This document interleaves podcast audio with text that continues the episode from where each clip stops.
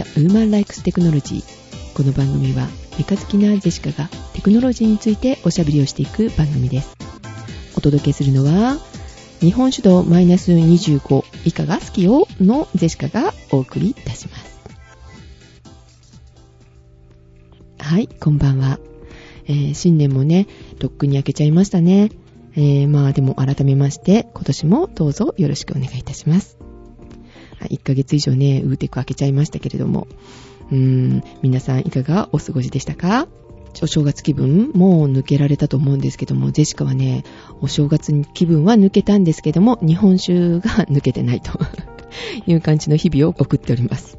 えー日本酒って言ってもね、濁り酒にハマってるんですけどね、その濁り酒を飲むときに、こう、ラベルをこうね、眺めてたら、えー日本酒道っていう欄があったんですよ。で、これ一体何だろうということでね、日本酒道、これね、プラスが大きくなればなるほど辛いと思ったらいいらしいですよ。マイナスが大きければ大きいほど甘いということだそうです。ちなみにデシカは、プラスの4以上が辛いなって感じるような感じです。で、マイナスの25、これは甘くて美味しいなと思っております。えーでも一概にはね、これ言えなくって、甘辛度っていうのもあるみたいなんですよ。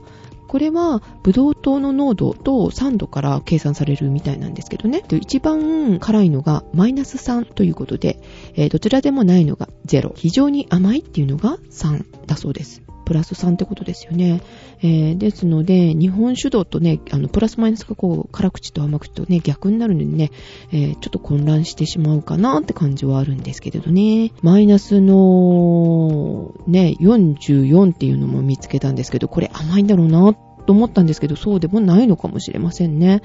で、逆に、プラスの66っていうのも見つけたんですけど、日本酒とね。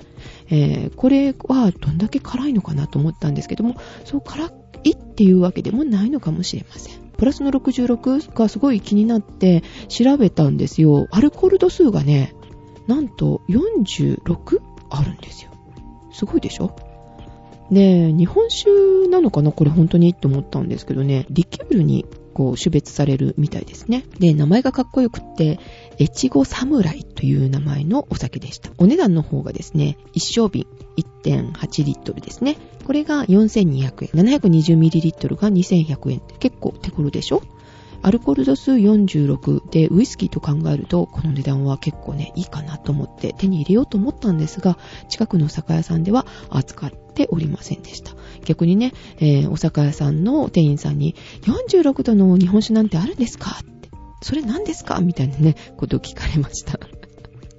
えーということで近くにはないみたいですけれども、なんかね、テレビドラマかなんかで有名になったっていうことでね、この越後侍。ご存知の方もね、多いのかもしれませんけれども、えーブログの方でね、ちょっと見てみますと、この越後侍飲んだ方が何人かいらっしゃって、美味しいということなんですよ。美味しいから、あの、グビグビ飲んじゃったら、あの、46度もあるんで、すっごい酔っちゃったよ、みたいなことで、今、一番気になるお酒でございます。と、おとといとね、飲んだね、ビールが、これまたお気に入りになっているのでご紹介しようかなと思うんですが、えー札幌のチョコレート味のビールっていうのが出てるのご存知ですか？醸造限定ということなんですけどね、定番商品にね、してほしいぐらいに美味しかったんですよ。黒ビールみたいな感じなんですけど、黒ビールのカラメル味が、カカオが使ってあると思ってもらったらいいのかな。結構香ばしい香りですごい美味しいビールでした。ビールはあまり好きじゃないんですけどね。えーまあ、強いて言えば黒ビールは好きなのでハマったのかなと思っております。はい。新年早々ね、アルコールの話かって思われてると思いますけども。はい。アルコール好きのデシカでございます。あ、かといってね、毎日飲まないといけないっていう感じでもないんですよ。えー、1ヶ月以上空きましたので、メールの方もね、長いことをこう大事にぬくめておりましたので、ご紹介しておきたいと思います。えーと、まず1通目、またメールしてしまいましたという件名でいただいております。アンポンさんっていう方のメールなんですが、これね、てっきりね、セシカのウーテク宛てだと思って、すぐウーテクホルダーに放り込んだんですよ。そうすると、今日見てみると、実はウーテク宛てではなく、えー新聞って面白い宛てのメールでした。えー新聞で面白いの方をね、聞いている方はね、アンポンさんって、あれってあの、アンポンさんって2回も同じメール読んだ人だよねって 気づかれる方もいらっしゃると思うんですが、はい、そのアンポンさんです。2回も最初にもらったメール読んだんですけれども、今回もですね、2回どころか他の番組でウーテクで1回、えっ、と、この後また、新聞で面白いでも、またご紹介すると思います、このメール。はい。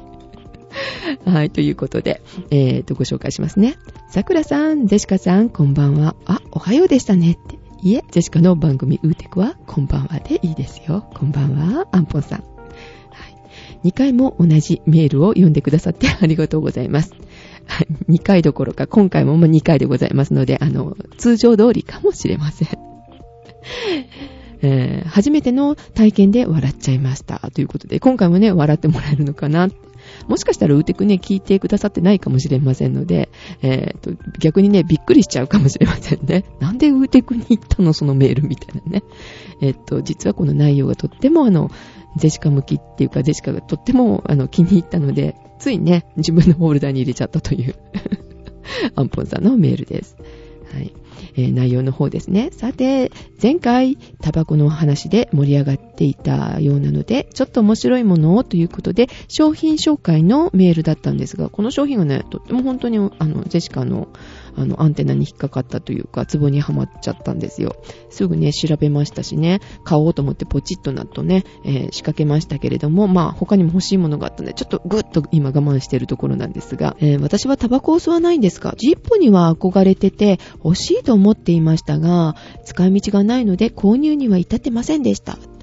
あジェスカもね、チッポ大好きなんですよ。あの、チンという音がね、すごい好きで。と、あと、片手でね、開ける仕草がかっこいいなと思って買いましたからね、チッポ。で、一生懸命片手でね、開ける練習をいたしましたよ。もうね、飛ばしたりね、結構大変なことになっておりましたけれども。はい。で、この商品なんですけれども、えー、っと、中身がね、えー、たまたま見つけたっていうことで、あの、リンクが貼ってあるんですけれどもね、タブドッグっていうね、えー、名前のものなんですけど、何するものかって言いますと、フリスクがちょうど一箱分入るという、えっ、ー、と、ジッポの中に入れるドッグなんですよ。あの、チンっていう音でいい感じですと。桜さんがね、持っているとね、やばいかなと思うんで、ジェシカさんいかがですかと。もうジェシカも、もうすごい気に入りました。タブドッグコムというところにね、すぐ見に行ったんですけれども、お値段も結構ね、いい値段でしたね。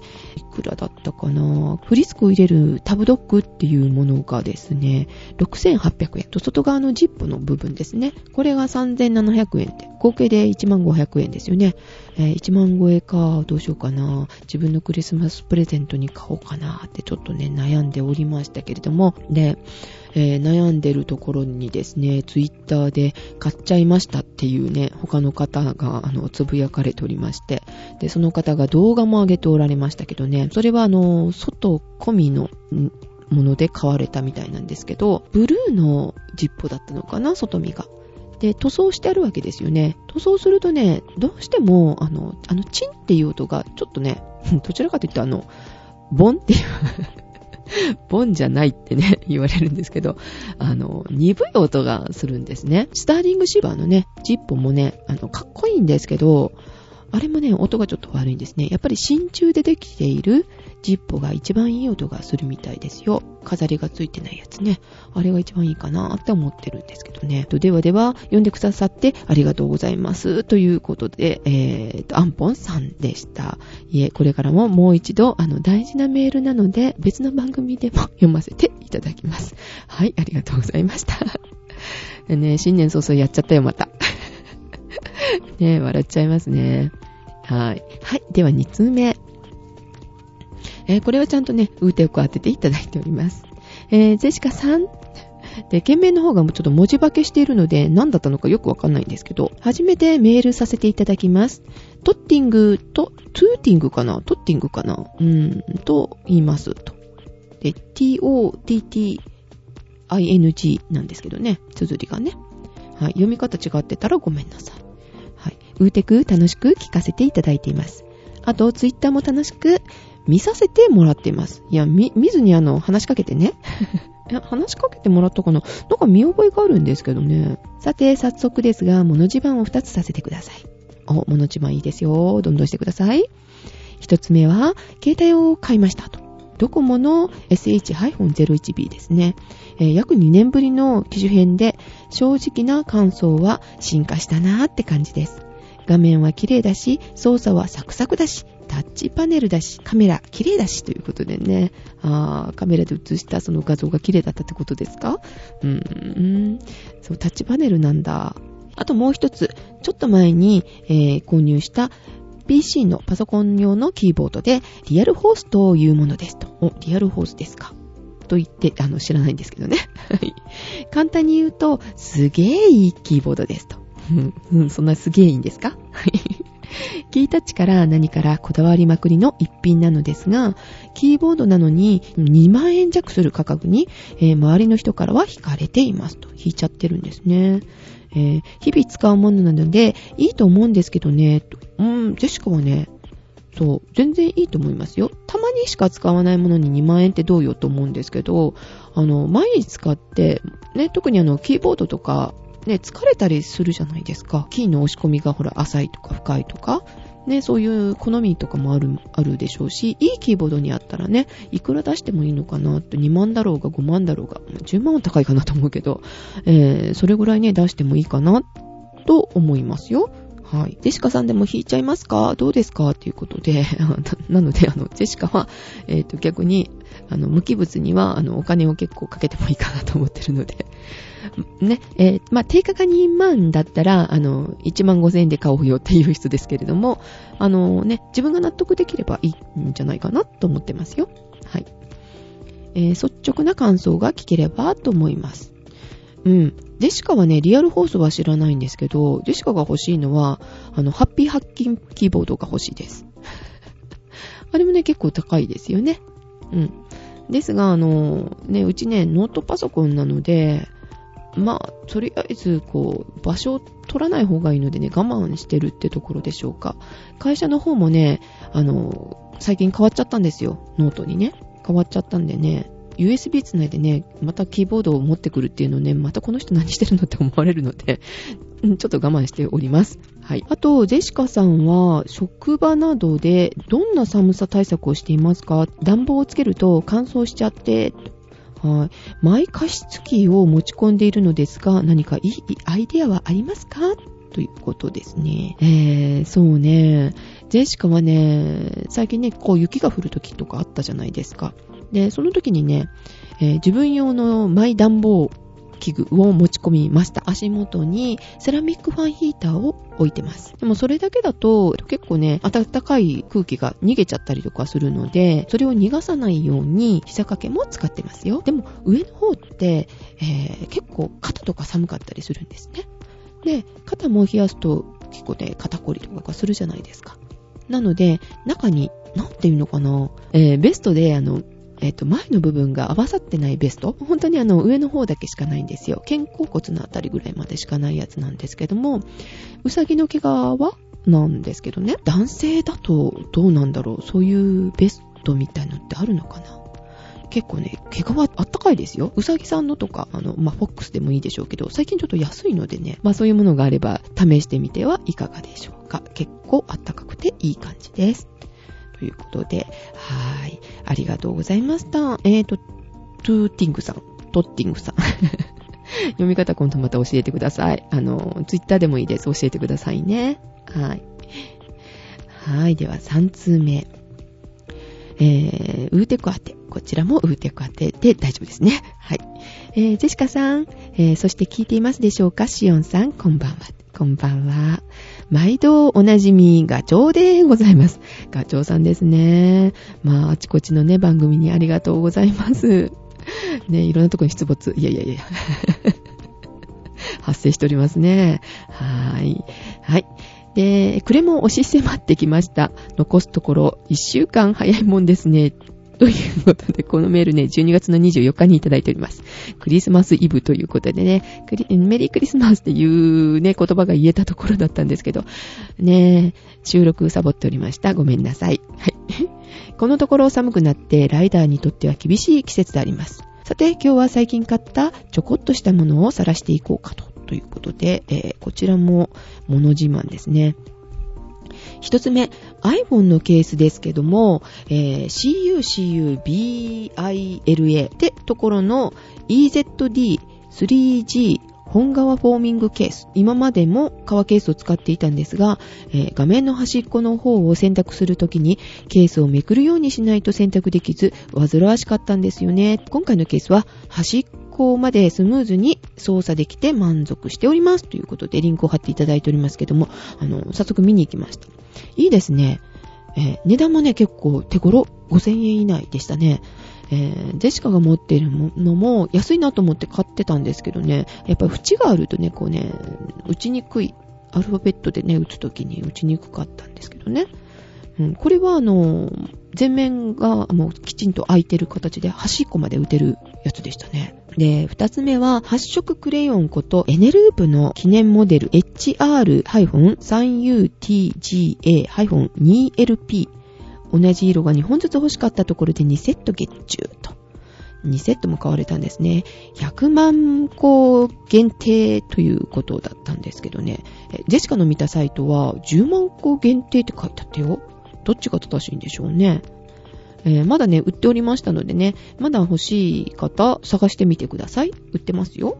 はい。アマゾンさんでもまだありましたね。1セットが3000円ぐらいだったと思います。うん、2500円から3000円で売ってるはずですね。はい。ジョシンさんにもまだありましたからね。3つ目、iPhone 用のカメラキット、PIP-CK1、iZoom 広角8倍ズームだそうです。えー、ズームとはなっていますが、正確にはテレコンバーターですね。ということで、あの、ズームがこうできないやつですよね。望遠側に、えー、倍率を上げる付け足しレンズ。えー、広角側に振るものをえー、ワイドコンバーターと言いますと、あ、説明書いていただいています。はい、ありがとうございます。ズームなら何ミリから何ミリってな感じで変化しなきゃ。そうですよね。これは、ズームっていう名前なのに変化しないんですね。うん、どうなんでしょうね、ネーミング的にね。はい。iPhone のカメラが 35mm 換算で、えー、30mm 相当とのことなので、約 400mm 相当になります。あ、いいですね。で、値段もね、結構手頃でびっくりしました。安くで出てますね。えー、最短撮影距離が3メーター。まあ3 メーターぐらいになるでしょうね。その400ミリだったら。うん、近くは撮れないと。部屋の中では使えませんなーって書いてある。うん、部屋の中はジェシカの一部屋には無理ですね。3メーターって、もうはみ出ちゃいますからね。壁も映せない、ぼやけちゃうよって感じですか？開放値は F1.1。結構明るいです。ということで。はい。一緒にミニ三脚と、えー、フォルダがついてきますよ。と。はい。いろんなものついてましたよね。あれであの値段ならいいのかなと思います。はい。いい買い物をね、されてましたね。ていうかね、あの、ツイッターで結構ね、これが出た時に騒いでましたよね、皆さんね。はあ、いいなーって iPhone の人いいなーと思いながら、えー、タッチにはね、カメラついてませんからね、GPS もついてないからね。はい。まだ活用してませんが、いずれ撮った写真を送りますね。だって寒いんだよーということで。いやー、寒くても撮りましょうよ。寒い時いい写真が撮れるものよ。はい。まだ注文中なんですが、バイク用の iPhone フォルダーも手に入れる予定です。で、こちらのサイトがね、またね、貼ってあるんですけれども、うん。そっか、バイクにつけるんだ。え、え、バイクに乗りながら撮るってことかな？うーんんよくわかんないけど。はい。音楽聴きながらかな？もしかしたらね。そういう用途で使われるのかもしれませんね。写真撮るのかと思ってちょっとドキドキしちゃいました。はい。あと、あれもまだ届いてませんっていうことで、えっ、とね、アスキーの、アスキーストアのね、リンクが貼ってあるんですけども、実はこれが、さっきの、あの、タブドッグなんですよ。青いタブドッグのジッポのやつを、あの、動画を貼ってる方がいらっしゃったっていうのは、実はね、このね、ガチョウさんでございます。ガチョウさんがね、買ってね、もう、いきなりね、ツイッターで、ほら、ど、いいでしょうみたいなね、えー、ことでね、自慢を先にされておりましたけれども、ああ、いいなって。そう、その前にアンポンさんのね、ものを見てたんで、もうゼシカ知ってるもんと思いながら、私も探してたもんと思いながらね、見ておりましたが、もうね、早速買われたそうで、タバコを吸わないけど、ジップを使えるということですよね。はい。満足されてますか？使い心地いかがですか？はい。それもまた教えてください。はい。えーと、こんな、こんなところですかね。ポッドキャスト自体を聞き出したのが、えー、っと、去年の2月ぐらいから、もうちょっとで1年になるんやなぁとはい、もうそろそろ1年ですね。急速に、えー、物を聴く生活が、えー、曲から音楽ね、音楽からラジオに切り替えていき、どんどん聴く番組が増えていって、えー、音楽を聴く時間がなくなってきています。汗。で、ジェシカさんの一人喋りも、一人語りも、えー、なかなかですよ。えー、これから末永くよ、良き癒しをお与えくださいませ。えー、それでは良いお年をって、あの、落とし蓋のお年って書いてありますけどね。あれ？って。いや、良いお年をということで。はい、本年もどうぞよろしくお願いします。いい年にしましょうね。ということで、ガチョウさんありがとうございました。はい。では、面白いなと思ったテクノロジーネタ。PS3 の録画機能がついた、地デジのね、えー、機能がついたっていうのはね、えっ、ー、と、他の番組でも結構されているので、これは言いませんね。そういうのが出たよ、1万円ぐらいでっていう話だけで終わらしますが、あの、PS3 といえば、なんと、マイケル・ジャクソンの This is It。これの、あの、PSP コラボモデルが出ますね。1月の27日、えっ、ー、と、数量限定で出ます。えあの、マイケル・ジャクソンが描いてあるのかなって PS3 にね、と思ったんですけど、中身はね、120GB のやつかな。普通のやつですよ。あの、3万円切ったやつですね。で、えー、それに、あの、ブルーレイディスク、This is It の、えー、マイケル・ジャクソンのブルーレイディスクがついてるというセットです。外の箱がね、マイケルがついててね、かっこいいんですけどね、中身は普通のやつですね。マイケル好きの方ね、ぜひ。マイケル・ジャクソンのあの、DVD が、えっと、4000円、5000円ぐらいするんですか？で、もうそれも欲しいわ、PS3 も欲しいわっていう方は、これ買うと、ちょっと安い、安く買えますよ。1000円ぐらい安くなるかな？なので、あの、考えてる方はね、えー、これセットして買われるといいんじゃないかなと思います。はい。面白いことをやってるなと。マイケル・ジャクソンのね、コラボモデルね。うん。はい。そういうものが出てるという面白いニュースでございます。あとね、気になったのは、そうね、あの、まあ、これもね、いろんなポッドキャストでも言われてたので、えっ、ー、と、あえてね、言う必要ないのかなと思ったんですけどね、いや、これも、でも、ジェシカ的にはちょっとね、喋りたかったので、喋らせていただきます。Google が、というかアメリカ政府がね、えー、中国政府に向か検閲の撤廃を要求したじゃないですか。原因ご存知だと思うんですけれども、まあ、サイバー攻撃だって言われてますよね。うん。で、これ、あの、Google が提供する Gmail があるでしょ？で、あれに、あの、12月にね、あの、中国の人権活動家の方、でこの方の、あの、メール情報を狙って、中国からサイバー攻撃が来たんですね。これを、まあ、起こってっていうのが、まあ、一番の大きな原因なんですけども、で、それ以外にもね、今、あの、外国の金融とかメディア、で、20社以上のね、企業が、外国の企業が中国からサイバー攻撃されてるんですよ。で、それがまた腹立たしいということで、で、それに対して中国政府が有効な対策を取ってないっていうことを怒って、あの、Google の方が、あの、アメリカの政府に働きかけたっていうか、話したわけですね。アメリカ政府っていうのは人権保護っていうことで大切にしてるじゃないですか。人権をね、守ろうということで、中国の方の政府に、それはいかんだろうって、どういうことだっていうことで、えー、検閲のね、撤廃をね、要求したっていう経緯みたいですけど、最初からね、問題になってることですよね。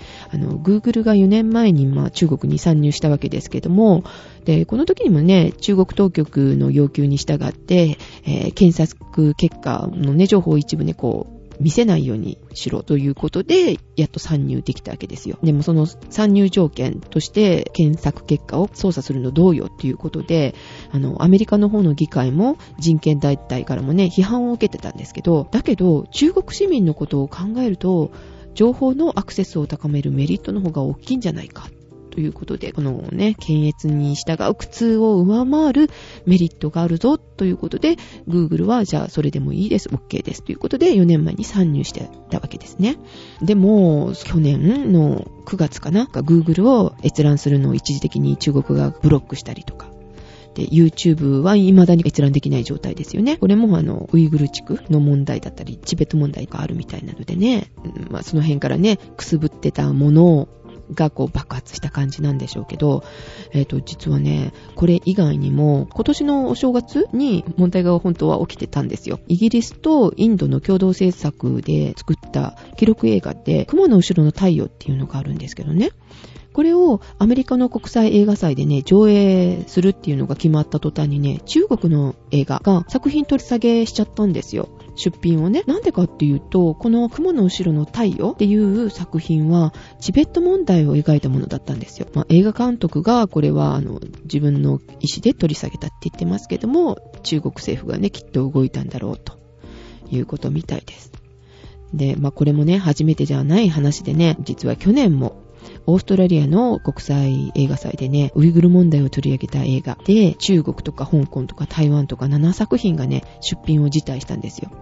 で、その辞退しただけではなくて、映画の公式サイトもね、中国からと思われるサイバー攻撃を受けてたんですよ。で、それが今回のサイバー攻撃、メール情報を狙ったって。人権活動家のメール情報ということでね、えー、人権をどう思ってるんだということで、えー、アメリカの政府も抗議したということですね。Google の方はね、検索結果が出るように、すべてが表示されるようにしたんですけど、実際はね、検索結果は表示されるんですけれども、その表示されてもそのウェブページには飛ぶことができない。ウェブページは表示されないんですよ。天安門事件とか、で、そういうのは検索結果にこう引っかからないようになってたんだけれども、そこで引っかかってこういうのがありますよっていうのは見えるけど、そのページに飛ぶことはできないそうです。こういうとこが経済大国になって、権力握ったら恐ろしいことになるじゃないですか。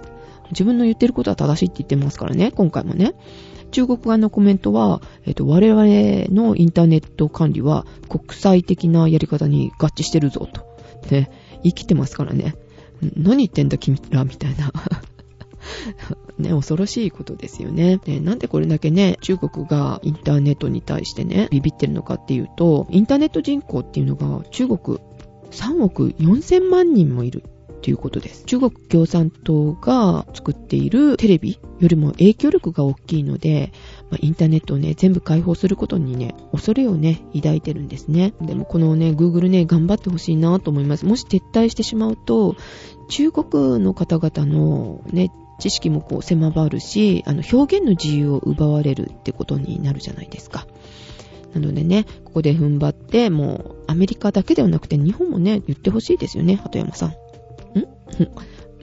ちょっと無理かなっていうことでね、Google と中国との話題が、えー、今年になって気になっておりました。はい。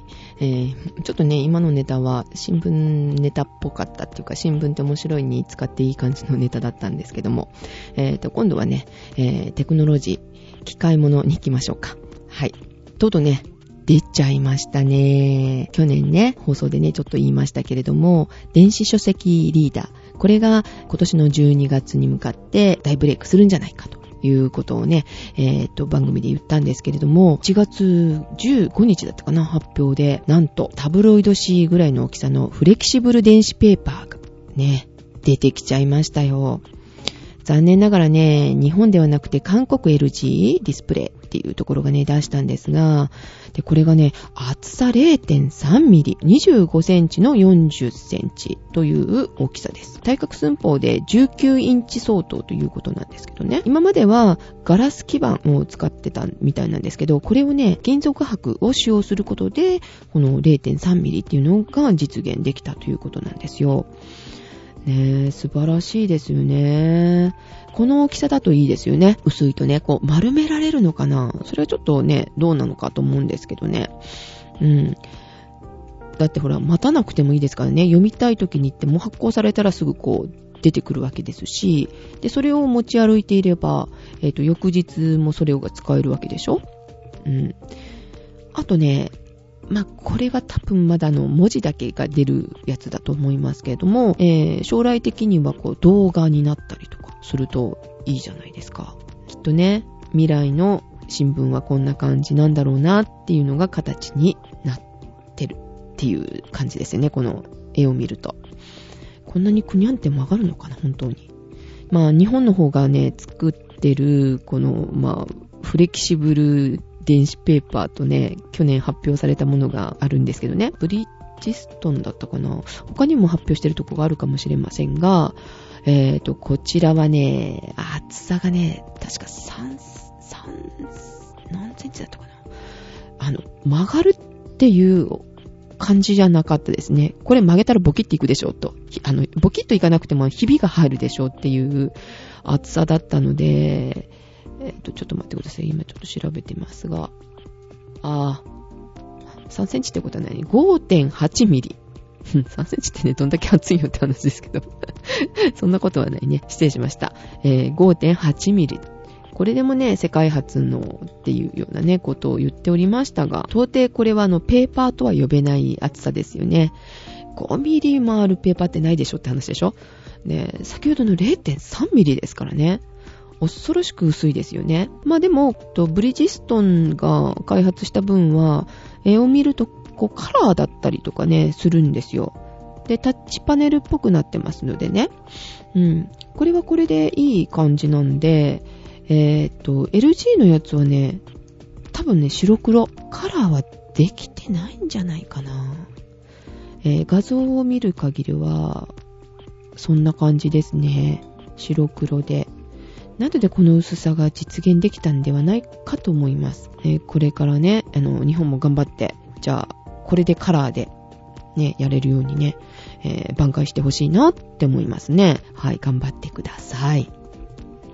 はい、えー、薄い小さいといえばですね、もう一つ気になったのがございます。これがね、やはり1月の15日にね、発表された山陽電機のリニア PCM レコーダー。なんですよ。